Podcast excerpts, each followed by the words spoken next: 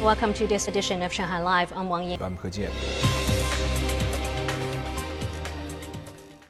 New stores featuring 42 global brands covering jewelry, beauty products, and apparel have opened in Jing'an district in the past six months.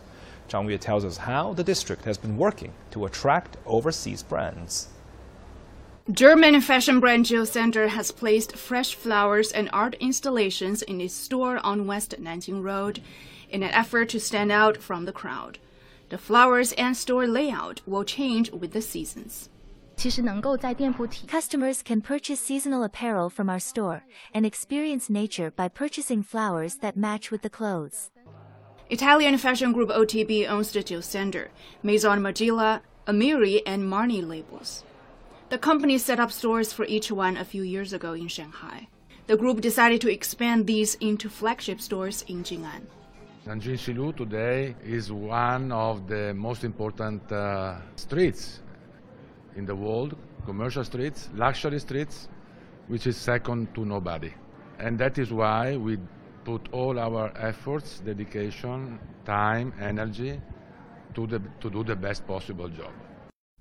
Jing'an is also home to California-based Blue Bottle Coffee's 102nd Cafe, which is in a two-store vintage-looking building along Suzhou Creek. It's the company's first cafe on the Chinese mainland.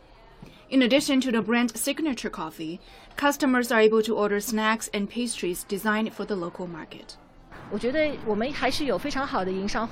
We're trying to improve the economy by attracting more brands to set up their stores here in the district so that more foreign investors will have more confidence to invest in Jing'an and the city of Shanghai. The commission said the district is going to further improve the business environment along Suzhou Creek and the area of Daning the district said fashion shows and performances will be organized to improve the development of both domestic and international brands. Zhang Yue, Shanghai Live. The country's first deep sea charting ship was introduced today. The next generation surveying vessel was built by China State Shipbuilding Corporation. Sun Siqi has this story.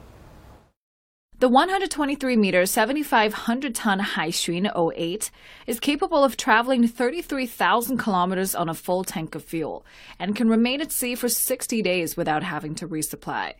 The vessel's sonar system creates high definition maps of landscape between 5 and 11,000 meters underwater. The greatest engineering challenge is to fit the sonar system into a very small and thin bow there's only 0.7 meters of space. This is an extremely compact space that we have to build. The vessel measures depth, underwater landscape, ocean current environment and other chemical factors in the sea. It's a milestone moment in the country's nautical charting history. Haixun 08 will be able to chart the country's entire marine environment down to the seabed and will be used in deep sea searches.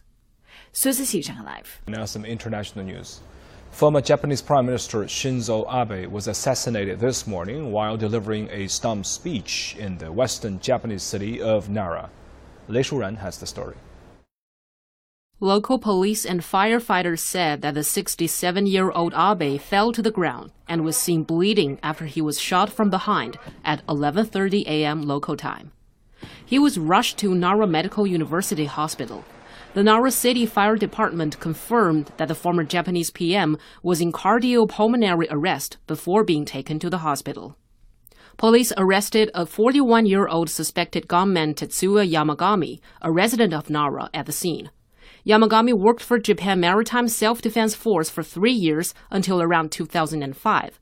He was arrested on suspicion of attempted murder, and local police retrieved what appeared to be a handmade gun from the vicinity of where the former prime minister was shot.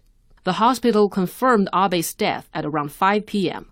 Abe suffered major damage to his heart in addition to two neck wounds that damaged an artery, causing extensive bleeding. Japanese Prime Minister Fumio Kishida called the shooting despicable and barbaric. He and his cabinet ministers hastily returned to Tokyo from campaign events around the country after the shooting. Eh, this despicable, barbaric act took place when the country is staging an election and is totally unacceptable. Japan will hold Senate elections on July the 10th. The Japanese government said there are no plans to postpone or reschedule the election. Lei Shuran, Shanghai Live.